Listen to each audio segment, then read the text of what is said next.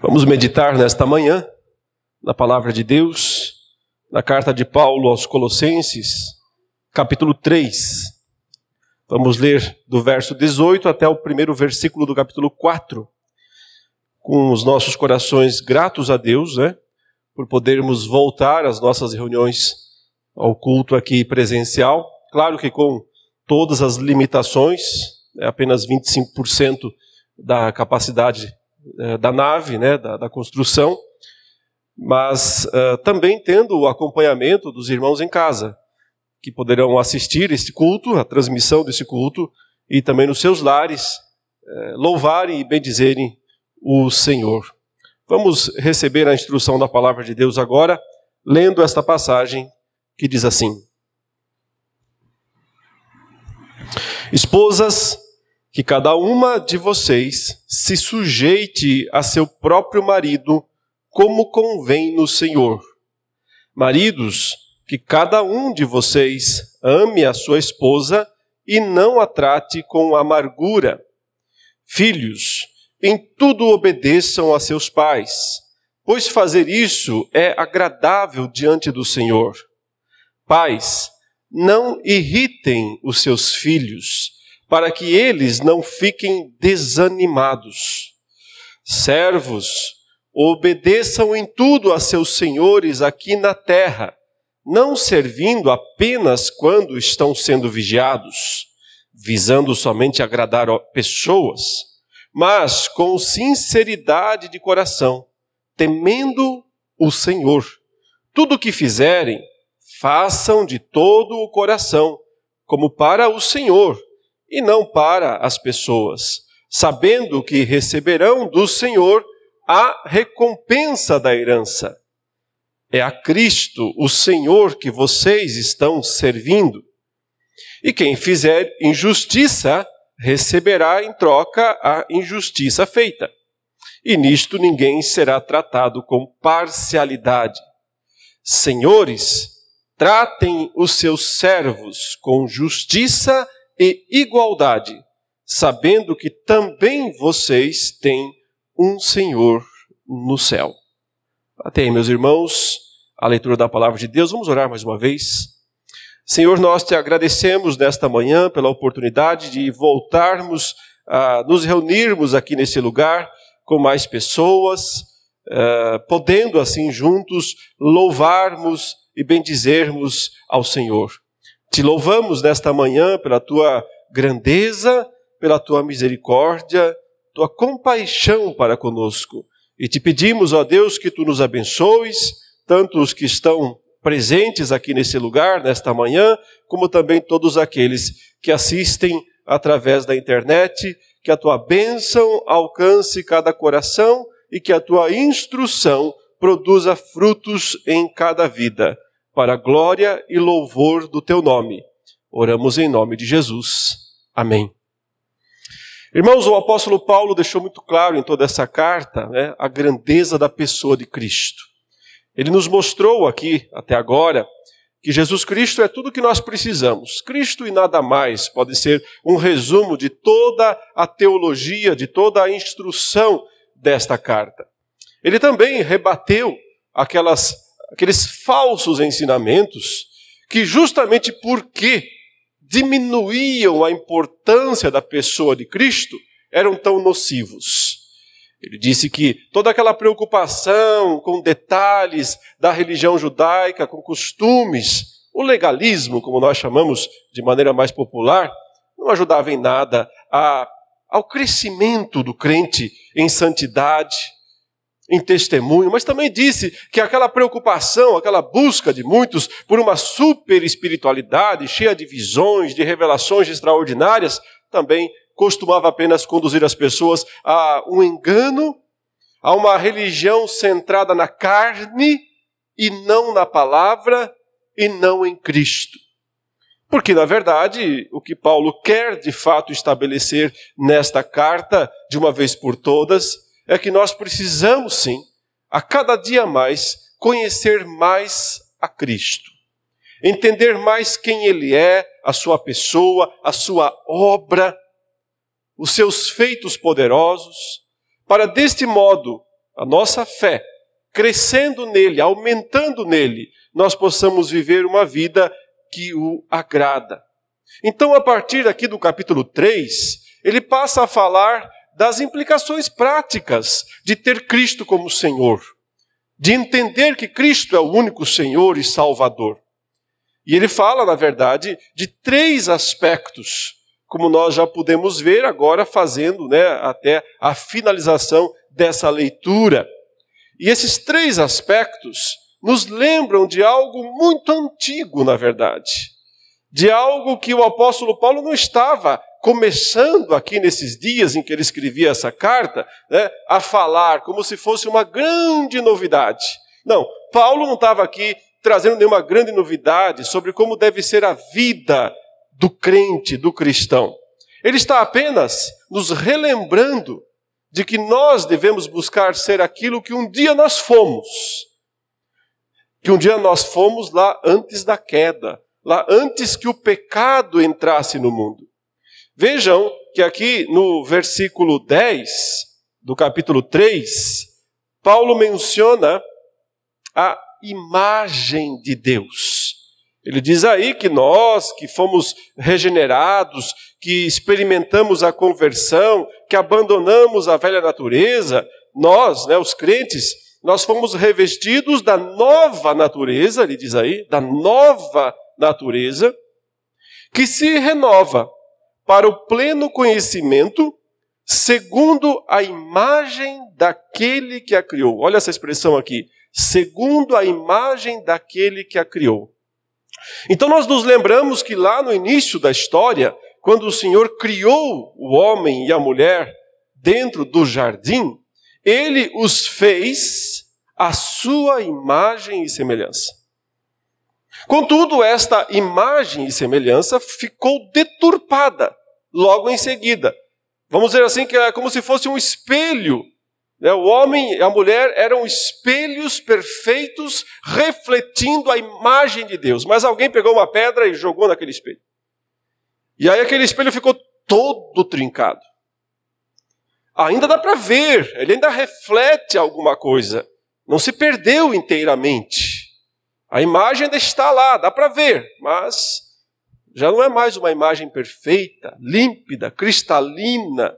E assim, depois da queda, o ser humano ainda é uma criatura feita à imagem e semelhança de Deus. Só que, porém, essa imagem não é boa, não é perfeita, não é clara, é trincada, é riscada, é corrompida.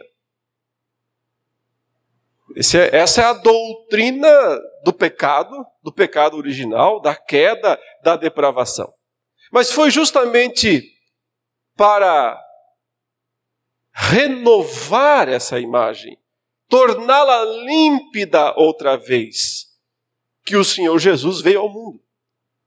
E por isso ele fez tudo o que ele teve que fazer por isso, antes de tudo, ele viveu uma vida de plena e perfeita santidade, sem quebrar um único mandamento de Deus. Então, em si mesmo, ele mostrou a plena e perfeita imagem de Deus.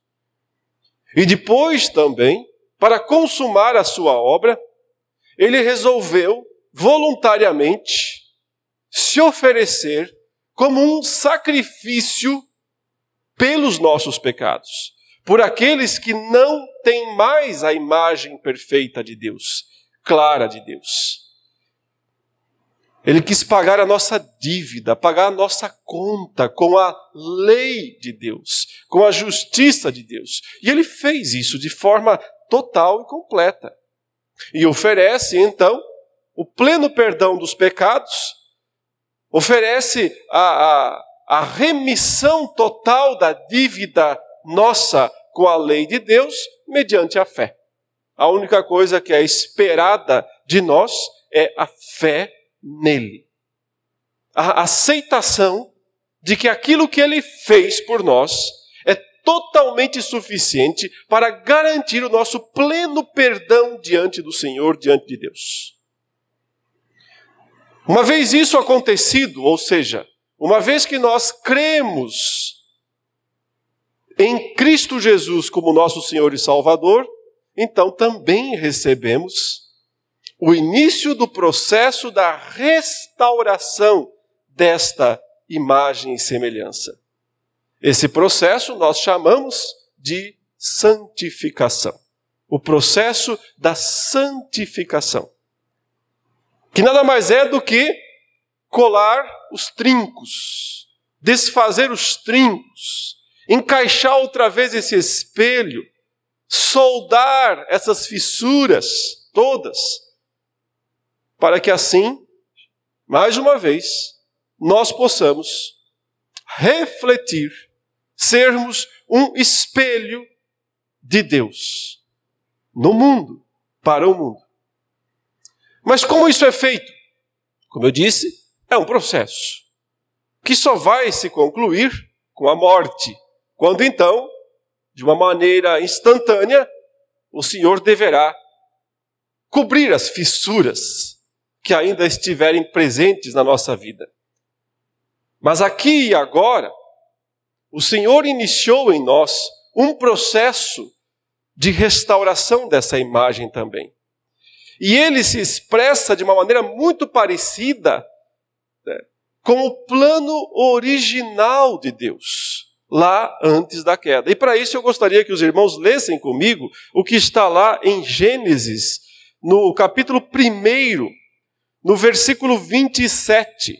Gênesis, capítulo 1, versos 27 e uh, eh, 20, até o 31, nós vamos ler. Porque aqui nós vemos esses três aspectos que o Senhor está querendo restaurar nas nossas vidas. Como eles eram, como eles foram feitos no começo. O texto diz, no verso 27, Assim Deus criou o ser humano, à sua imagem. A imagem de Deus o criou. Aí está, então, a pessoa humana. Né? A pessoa humana, que inclui homem e mulher, tendo sido criada essa pessoa, esse ser, a imagem de Deus. A sua imagem, ele repete. E o texto diz que Deus os criou como homem e mulher. Os dois gêneros, portanto, homem e mulher. E em seguida diz que Deus, no verso 28, e Deus os abençoou. A bênção de Deus sobre esse casal, né, esse ser humano composto dos dois gêneros, homem e mulher, obviamente gêneros separados e distintos, mas formando uma única pessoa, a pessoa humana. Deus os criou, Deus os abençoou, e lhes disse: Sejam fecundos multipliquem-se, encham a terra. Então aqui está o segundo aspecto né, do relacionamento, ou das esferas, ou a esfera em que Deus colocou o ser humano. Note que, em primeiro lugar, tendo feito a sua imagem e semelhança, Deus entra num relacionamento direto com essa criatura, abençoando essa criatura, falando com ela, se relacionando com ela. Em seguida, ele estabelece um relacionamento na própria horizontalidade da criatura. Homem e mulher, ele diz, relacionem-se. Sejam fecundos. Aqui envolve todo o processo familiar que o restante da Escritura tanto fala. Né? Mas o terceiro aspecto vem na sequência, quando Deus diz: é, encham a terra e sujeitem-na. Tenham domínio sobre os peixes do mar, sobre as aves dos céus e sobre todo animal que rasteja pela terra. E Deus disse ainda: Eis que lhes tenho dado todas as ervas que dão semente e se acham na superfície de toda a terra, e todas as árvores em que há fruto que dê semente. Isso servirá de alimento para vocês e para todos os animais da terra, todas as aves dos céus e todos os animais que rastejam sobre a terra, em que há fôlego de vida, toda erva verde lhes servirá de alimento. E assim aconteceu. Deus viu tudo o que havia feito, e eis que era muito bom. Houve tarde e manhã o sexto dia. Assim Deus concluiu a sua grande obra que havia começado lá no primeiro dia, que é o sexto dia, o final da sua criação, quando ele cria o homem e a mulher, os abençoa, estabelece o um relacionamento entre eles e manda que eles, é, vamos dizer assim, que eles possam ir ao mundo, ao mundo criado, e fazer, desempenhar funções, desempenhar funções lá no mundo. Ah, essas três esferas de relacionamento, os teólogos bíblicos né, do Antigo Testamento têm dado nomes, expressões apenas, para que fique mais fácil que nós entendamos. Eles têm dito que o primeiro dos relacionamentos aqui é o relacionamento espiritual, ou mandato espiritual. Aquele em que Deus veio, falou com o ser humano, fez a sua imagem e também o colocou para é, cumprir coisas em relação a ele diretamente. A própria lei. Em seguida, Deus diz: Olha, você deve trabalhar seis dias, mas deve descansar um dia. Era uma maneira de trazer o homem sempre para se relacionar com ele. O culto, nós vemos logo depois disso é, é, os filhos de Adão e Eva vindo e cultuando ao Senhor oferecendo sacrifícios ao Senhor. Então, a primeira esfera, ou o primeiro relacionamento, é o espiritual. O segundo é o familiar, ou alguns chamam de social. O relacionamento familiar ou social diz respeito ao relacionamento entre as pessoas, começando no núcleo básico da família, mas depois se expandindo, se espalhando gradualmente né, até atingir mais e mais pessoas. E, finalmente, o relacionamento do trabalho, ou como alguns chamam, cultural. A relação do homem, do crente, com a cultura, com a sociedade, com o mundo, com o trabalho de uma forma geral. E é interessante que esses, é, essas três esferas aqui estejam no contexto da declaração divina de que ele nos fez a sua imagem e semelhança. E quando o apóstolo Paulo, então, voltemos agora a Colossenses 3, fala da restauração dessa imagem, dizendo que essa imagem está sendo renovada gradualmente em nossa vida, interessantemente, ele evoca essas três esferas esses três relacionamentos. Porque ele, veja, ele falou aqui no capítulo 3 sobre o culto, não é? Sobre a necessidade que os crentes têm de se reunirem e cultuarem ao Senhor.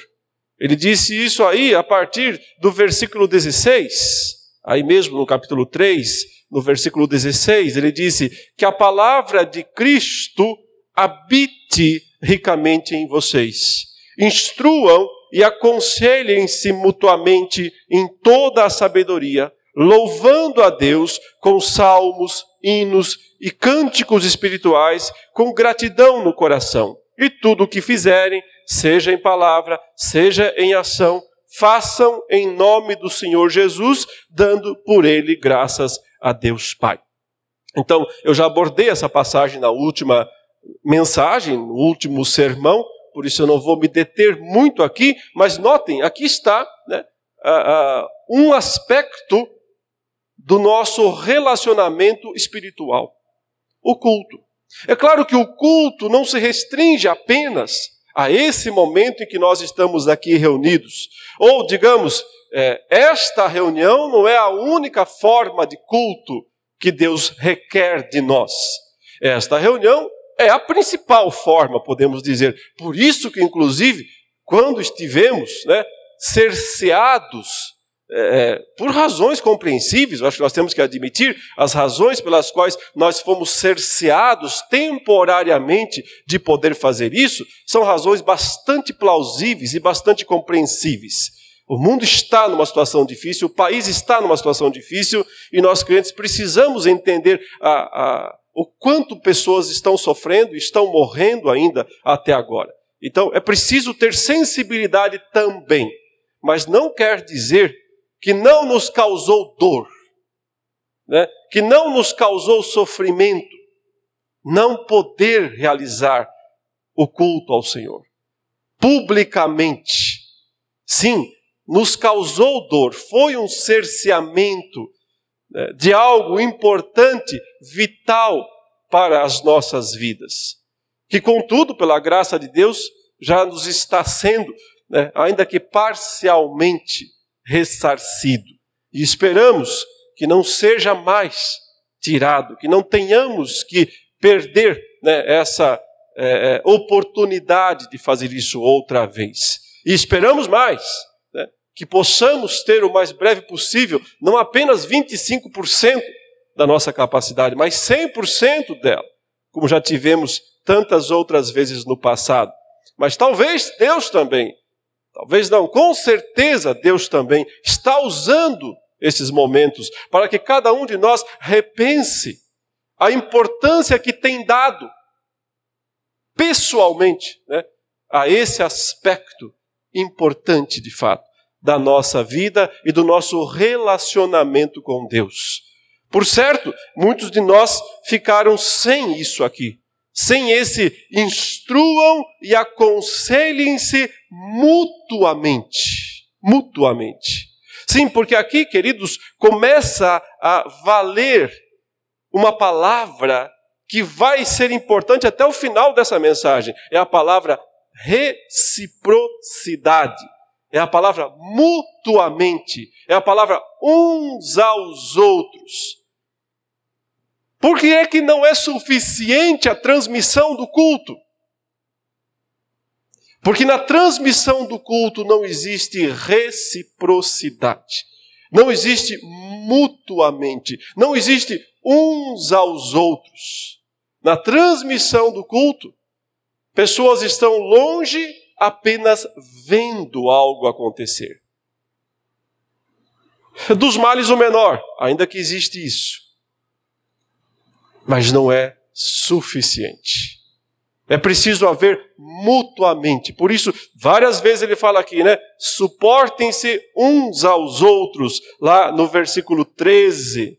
Lá no versículo 9 ele fala: Não mintam uns aos outros uma vez que vocês se despiram da velha natureza, uns aos outros, é a essência, é o modo como a, a, se desenvolvem os mandatos.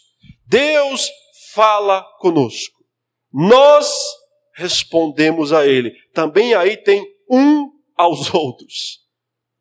Deus se comunica através da Sua palavra. Nós respondemos a Ele com cânticos, com orações. Deus fala, nós respondemos. Esse aspecto é comunicação. Mas também horizontalmente é necessário. Por isso o apóstolo Paulo aqui, no ambiente do culto, ele diz que a palavra de Cristo habite ricamente em vocês. Instruam e aconselhem-se mutuamente, com toda sabedoria. Louvando a Deus, a ideia é juntos. Porque esse é o aspecto em que o louvor não é individual, é o louvor comunitário. É o louvor que parte da ideia do uns aos outros se é, animando mutuamente, se encorajando mutuamente, para juntos louvarem ao Senhor com salmos, hinos, cânticos espirituais, com gratidão no coração. Como eu disse, isso aqui não resume o culto. O culto continua lá fora, continua na sua casa, continua no quarto secreto. Jesus deu muita ênfase ao culto do quarto secreto. Ou seja, ele nos disse que nós não falamos com Deus apenas quando estamos na comunidade, quando estamos no grupo, mas que também Deus quer ouvir a nossa voz. E ela nem precisa ser audível. Mas Deus quer ouvir a nossa voz no quarto secreto, onde nós podemos sim derramar diante dele as nossas lágrimas. E de uma maneira ainda mais íntima, né? abrir o nosso coração para o Senhor. Então, aí está a liturgia do culto secreto, do quarto particular. Existe a liturgia do culto público, ela está expressa aqui nesse texto. É ela que nós estamos seguindo nesta manhã. Existe também a liturgia do quarto em secreto. Deus quer as duas. E nisso está a expressão básica do mandato espiritual. Mas na sequência, Paulo recupera para nós aqui o que a gente chama de mandato social. Ou relacionamento familiar, e sim, a ênfase dele está aqui claramente na casa, na casa dos crentes. A ideia é que o senhorio de Cristo nas nossas vidas, ele precisa produzir resultados diretos aqui, no culto público, no modo como nós cultuamos e louvamos ao Senhor, na nossa vida de santidade, e eu chamo de santidade comunitária, mas também precisa se expressar lá na casa. E aí o que Paulo faz é simplesmente relembrar o básico.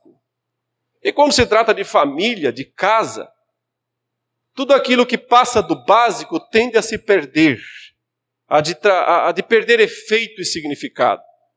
Ele traz o básico para cada um de nós, resgata o básico. E o básico é: esposas, que cada uma de vocês se sujeite a seu próprio marido, como convém no Senhor. Maridos, que cada um de vocês ame a sua esposa e não a trate com amargura. Onde está aqui aquilo que eu chamei de reciprocidade uns aos outros? Porque ele coloca maridos e esposas na mesma relação, dizendo um ao outro. Esposa, faça isso para o marido. Marido, faça isso para a esposa. Então também aqui está a ideia mútua, a ideia de reciprocidade. Meus irmãos, nós não devemos ser ingênuos. O versículo 18 é um dos versos mais difíceis de serem aceitos pela nossa cultura atual. Poucas pessoas, pouquíssimas pessoas, eu diria, ainda hoje, olham para esse versículo com plena aceitação. Para o mundo ele não faz nenhum sentido. Nenhum sentido. Desde toda essa movimentação a respeito de feminismo ou igualdade de gênero, né, que são duas, duas bandeiras que seguem muito fortes, né, muito é, elevadas no mundo em que nós vivemos, seja a defesa da igualdade de gênero, e aí entra também a ideia de que nem sequer se pode nominar corretamente os gêneros, né? seja por causa da defesa do feminismo, que é, é uma das grandes defesas da sociedade atual, é, principalmente no mundo ocidental, de uma forma ou de outra, as pessoas olham para esse verso e dizem: Isso daqui é uma declaração de um machista, de um homem né, dentro de uma cultura patriarcal, em que as mulheres não tinham vez, não tinham espaço, e ele dá essa ordem absurda, é isso que uh, o mundo é, chama, né? é a palavra que o mundo dá a essa declaração e diz uma ordem absurda de que as mulheres, as esposas, se sujeitem, é, ou sejam submissas a seu próprio marido, como convém no Senhor. Mas não é só no mundo que isso daqui é totalmente rejeitado. Nós vemos também uma certa, pelo menos uma rejeição parcial desta declaração também no meio do povo de Deus. E a razão base é, são dois motivos aqui, né? Para que também isso aqui não seja uma realidade plena, aceita dentro do povo de Deus. O primeiro deles, claro, é o próprio pecado. O fato de que todos somos pecadores, o fato de que todas as pessoas, e nós crentes somos pecadores, e pecadores têm dificuldades de aceitar a palavra de Deus, sempre tem. Tem dificuldades de crer totalmente no que Deus diz. Tem dificuldades de cumprir aquilo que Deus diz. Esse é um aspecto inegável. Mas um segundo aspecto que não é muito distante desse primeiro, talvez seja até um desdobramento dele, é que justamente por sermos tão bombardeados pelos ideais e ideologias lá de fora, lá do mundo, aos poucos a nossa própria mente, nós crentes, vamos sendo modelados por esse discurso lá de fora e vamos nos tornando mais ainda resistentes ao que está escrito. Contudo, quando o apóstolo Paulo dá essa ordem, esposas, que cada uma de vocês se sujeita a seu próprio marido, como convém no Senhor, ele está apenas restaurando a ordem original de plena paz e felicidade onde o primeiro casal foi posto, foi criado, onde não havia conflito, onde as coisas eram para funcionar perfeitamente, e onde tanto o marido quanto a esposa né, estariam no seu papel perfeito, no seu papel encaixado. Porque quando nós vamos para o capítulo 3 de Gênesis, nós uh, vemos alguma coisa surpreendente, não vemos? O texto do capítulo 3 diz que a serpente apareceu ali no jardim e foi falar com a mulher e ficou dialogando longamente com ela. E qualquer leitor atento nesta passagem ele, ele nota algo estranho ali acontecendo. Porque está havendo uma inversão de papéis. Estava havendo claramente uma inversão de papéis. As perguntas que nos surgem é: por que Eva está conversando com ele? Por que, é que ela está fazendo isso? E outra pergunta que nos surge é: por que Adão está tão quieto? Está tão calado? tão sumido? Não é verdade? São perguntas que surgem naturalmente ali, mostrando que naquele momento eles haviam invertido as funções. E quem estava sendo né, a, a, a porta-voz ali da família, do casal, não era quem devia ser, Adão. Porque Eva havia assumido essa função indevidamente. E aquele que deveria assumir aquele, a parte que lhe cabia estava ali, desaparecido. Em toda a narrativa, Adão só aparece na narrativa comendo aquilo que a mulher lhe deu. E esse é um testemunho claríssimo, histórico, de que quando não acontece o que o texto está dizendo aqui, né, que a mulher seja sujeita, se submissa, seja submissa ao seu marido como convém no Senhor, ou o marido também não cumpre a função de receber e honrar essa submissão, só tragédias acontecem. Necessariamente só tragédias acontecem. É óbvio que o mundo nunca vai aceitar isso. Mas nós, crentes, devíamos entender a importância da ordem original da criação divina.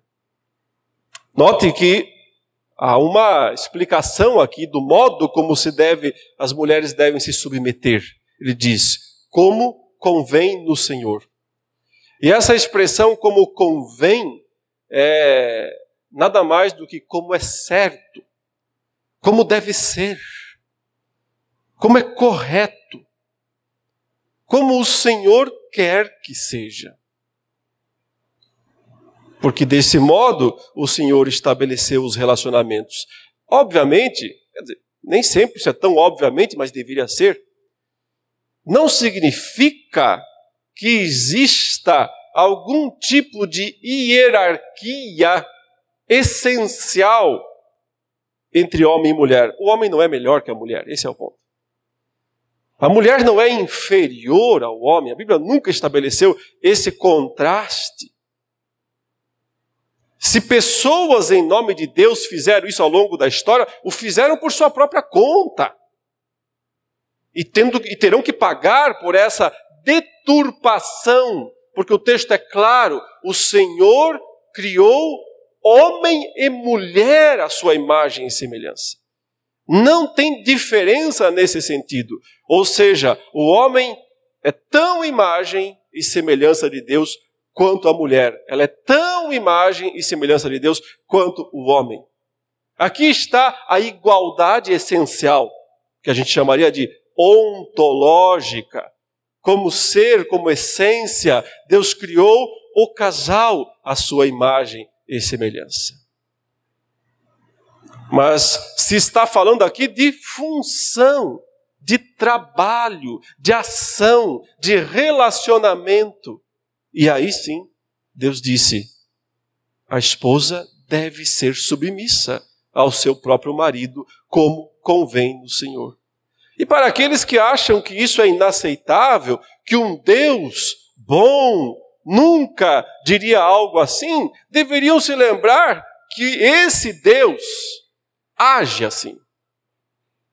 Dessa mesma forma. Ou seja, aquilo que ele está dizendo para fazer é o que ele próprio faz nesse sentido. Porque o grande exemplo que nós temos aqui é da própria Trindade. Nós reconhecemos que há três pessoas na Trindade: o Pai, o Filho e o Espírito Santo. E nós aceitamos e assumimos que nenhuma das pessoas é maior do que a outra. Mas que Pai, Filho e Espírito Santo são eternamente iguais em termos de poder, grandeza, soberania, divindade, eternidade, bondade, tudo que eles têm de atributos todas as três pessoas compartilham inteiramente e plenamente esses atributos. Nesse sentido, ontológico, de essência, o Pai não é maior que o Filho, o Filho não é maior do que o Espírito Santo. Contudo, quando a Trindade trabalha, quando a Trindade age nos seus relacionamentos pela criação, o Filho que é tão Deus, pessoa divina, quanto o Pai, diz: Não estou aqui para fazer a minha vontade, mas a vontade daquele que me enviou. E se submete gentil e completamente ao seu Pai. E do mesmo modo, o Espírito Santo cumpre as ordens e deliberações do pai e do filho, sem qualquer ressentimento, sem dizer por aí sempre eu, só eu que trabalho, mas obedece sem nenhuma dificuldade o pai e o filho. Ou seja, o próprio Deus se apresenta dessa maneira.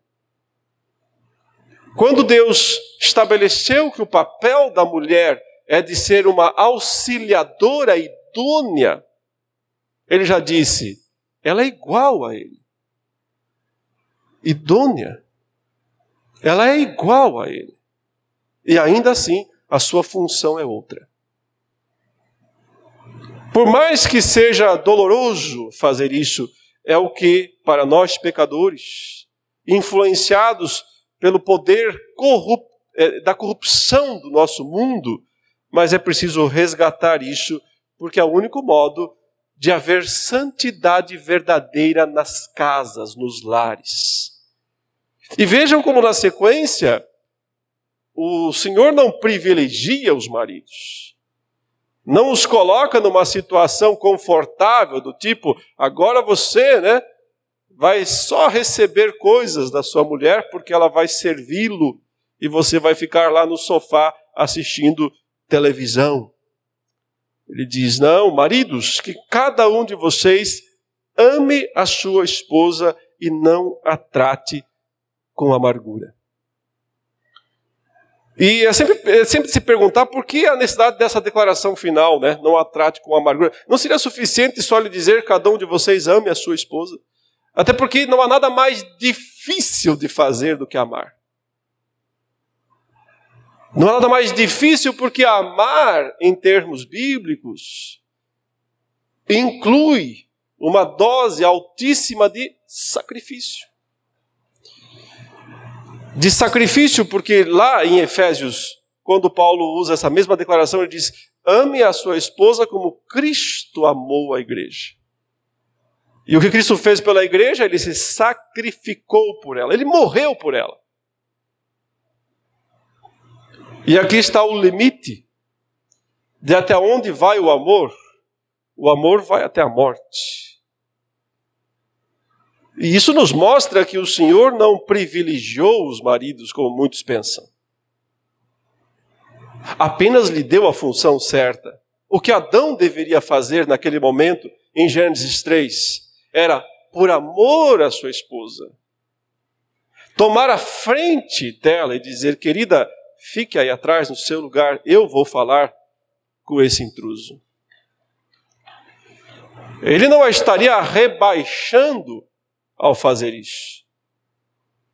Ele estaria apenas assumindo o seu devido papel, a sua função própria. E isso seria uma atitude de amor, mesmo que ele, mesmo que ele tivesse que morrer ali, mesmo que ele tivesse que enfrentar a fúria daquele demônio que estava ali, atrás de uma serpente. E por isso, meus queridos irmãos, quando ele diz, maridos, que cada um de vocês ame a sua esposa e não a trate com amargura, isso não é um privilégio, isso não é uma distinção, isto é, sim, uma missão das mais difíceis e necessárias. Quando diz não trate com amargura, essa palavra amargura, ela realmente significa literalmente amargo. E diz respeito à tendência que os homens têm de com o tempo serem ríspidos, serem grosseiros especialmente ao verem a submissão das esposas. É a tendência natural do coração pecaminoso de que quando alguém se submete, você quer mais ainda. Você quer se impor mais ainda. Quando alguém se ajoelha, você quer fazê-lo ir até o chão. Tudo é pecado, obviamente. Todo esse pecado habita em nós e tem a tendência sempre de nos inclinar para essas ações extremamente ruins e negativas. Por isso, quando ele diz, e não a trate com amargura, você pode entender também, e não se exceda, não ultrapasse o limite da gentilidade. O que ele está dizendo é que os maridos têm que ser amáveis e gentis com as suas esposas. E não usar da força que eles têm para impor de uma maneira desmedida a sua posição. Quando esposas, cada uma delas, desempenham o seu papel, e quando os maridos, cada um deles, desempenham o seu papel, a família vai bem, a casa vai bem, Sabemos todos que é muito ruim quando só uma das partes faz isso. E sabemos que é impossível quando nenhuma delas faz. Por isso está aqui o grande padrão restaurado, o padrão da casa, o padrão da família, o mandato social. Na próxima mensagem, nós vamos falar desse segundo aspecto aqui ainda dentro da casa, dentro da família que é o relacionamento pais e filhos. Mas não nos esqueçamos de que ele vinha falando de culto. Culto. Então entendamos também que isso aqui nada mais é de que uma extensão do culto. Aquilo que nós buscamos ser aqui dentro desta desse espaço de reunião, nós temos que estender isso lá para dentro da casa. E, finalmente, em última instância, como veremos em momento oportuno, estender isso para toda a sociedade, para todo o mundo. Porque essa é a espiritualidade que Deus quer. Isto é ser espiritual. a partir do conceito, do entendimento da pessoa de Cristo, da centralidade da pessoa de Cristo, então o culto, a família e o mundo são alimentados. Os nossos relacionamentos, entendam, com Deus, com a família e com o mundo são alimentados e extremamente abençoados pela presença do Senhor. Busquemos isso, meus irmãos, em oração e também com atitudes práticas. Que o Senhor nos abençoe